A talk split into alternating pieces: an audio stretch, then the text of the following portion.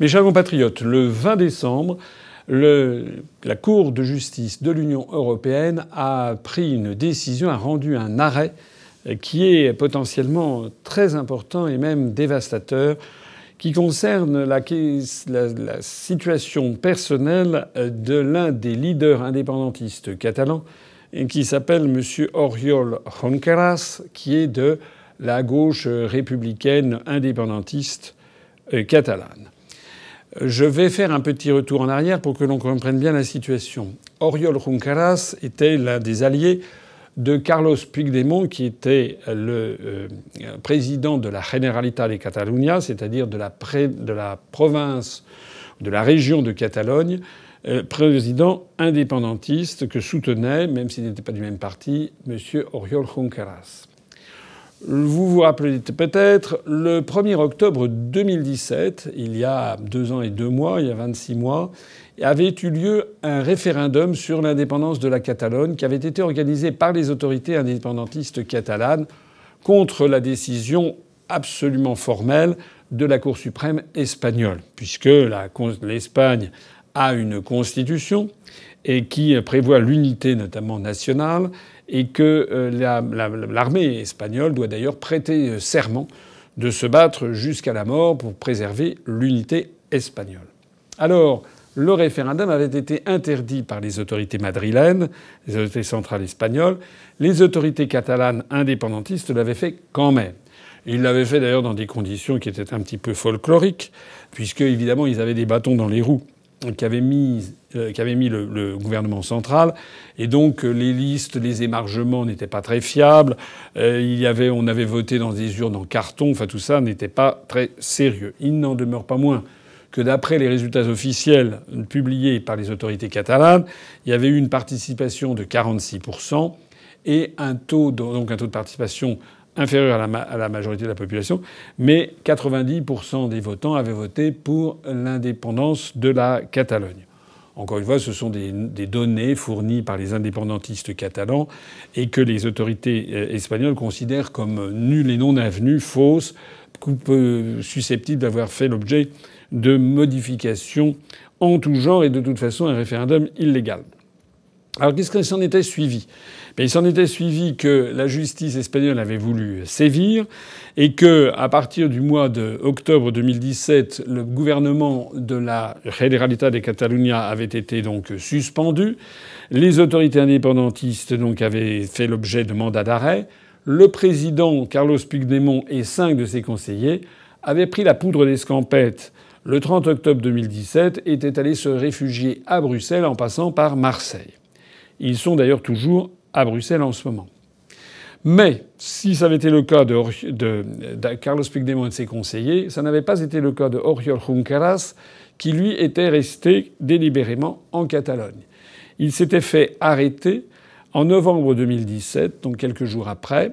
Il s'était fait arrêter et il avait été placé en détention provisoire pour délits multiples, délits de rébellion, délits de sédition contre l'unité nationale espagnole, avec délit de malversation de fonds publics. Depuis novembre 2017, Oriol Junqueras est donc en prison. Mais ça n'avait pas empêché qu'il se mette sur une liste pour les élections européennes, en position éligible de son parti. Et le 26 mai 2019, lorsqu'il y avait eu les élections européennes en Espagne, Oriol Junqueras, tout en étant en prison préventive, euh, était élu député européen malgré cette détention. Normalement, il aurait donc dû aller en tant que député européen. Il aurait dû aller. D'abord, il aurait dû prêter serment euh, devant la Cour suprême espagnole, ce qu'il a été interdit de faire par les autorités espagnoles. Et normalement, il aurait dû aller ensuite le 2 juin 2017 lors de l'inauguration du nouveau Parlement européen. Il aurait dû y être présent. Sauf que les autorités espagnoles refusèrent à Oriol Junqueras de se rendre justement au Parlement européen, l'ont maintenu en prison. Ensuite, qu'est-ce qui s'est passé? Le 14 octobre 2019, Oriol Junqueras a été condamné par le tribunal suprême espagnol à 13 ans de prison pour sédition et pour malversation. Et ça été assorti de 13 ans d'inéligibilité. Et M. Junqueras est toujours en prison. Or, on en arrive donc à cette décision qui a été prise le 19, septembre, 19 décembre 2019. La Cour de justice de l'Union européenne a décidé que M. Junqueras, puisqu'il avait été élu député européen le 26 mai 2019, où on prononçait même des résultats, il devait bénéficier de l'immunité parlementaire. Bénéficiant d'une immunité parlementaire, il avait donc le droit de se rendre le 2 juin à Bruxelles pour le nouveau Parlement européen, et donc M. Junqueras devait être libéré.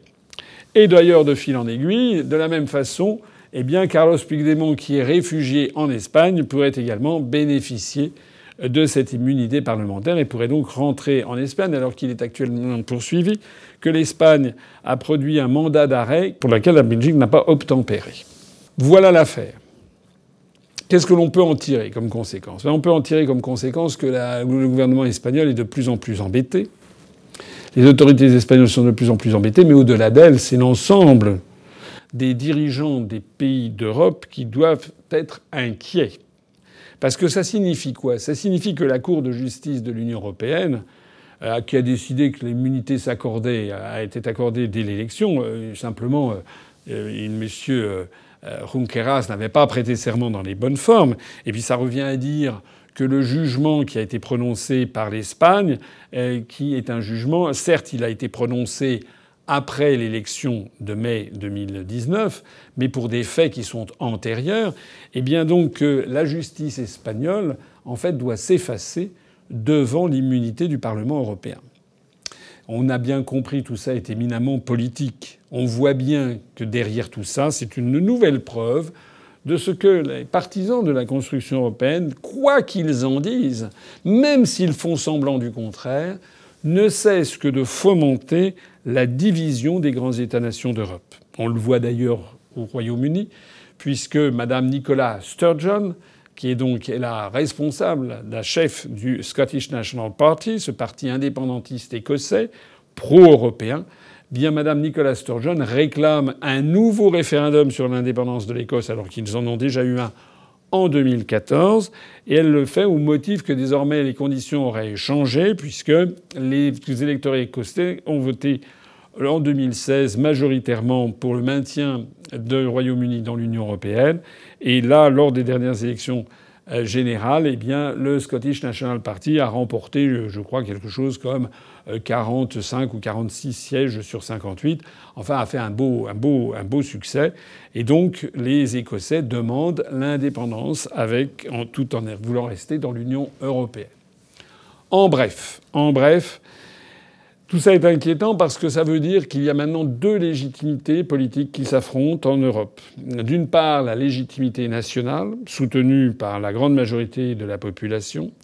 D'autre part, la légitimité européiste, qui prétend donc défaire les États-nations, les diviser entre, contre eux-mêmes, euh, pour progressivement soumettre tout le continent européen à la loi de l'oligarchie qui pilote la construction européenne.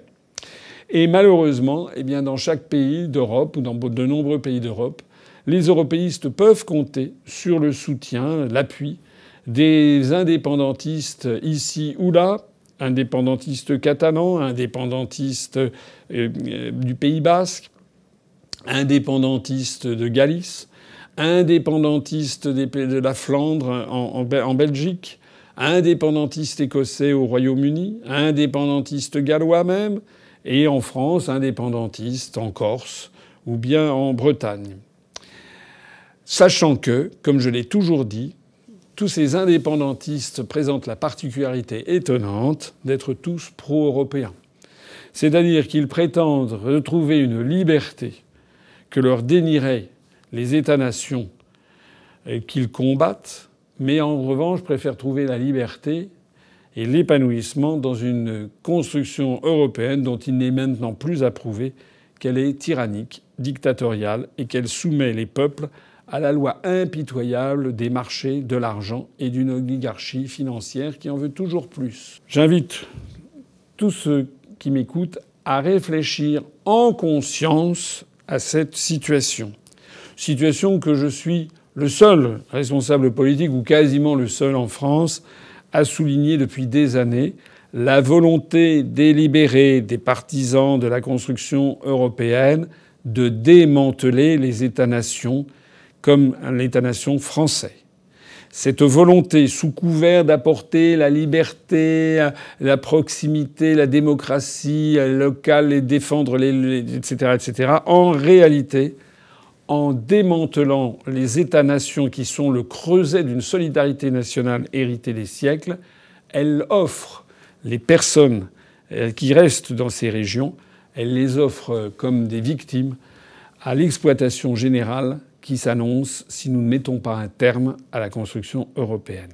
Réfléchissez-y. Vive la République et vive la France.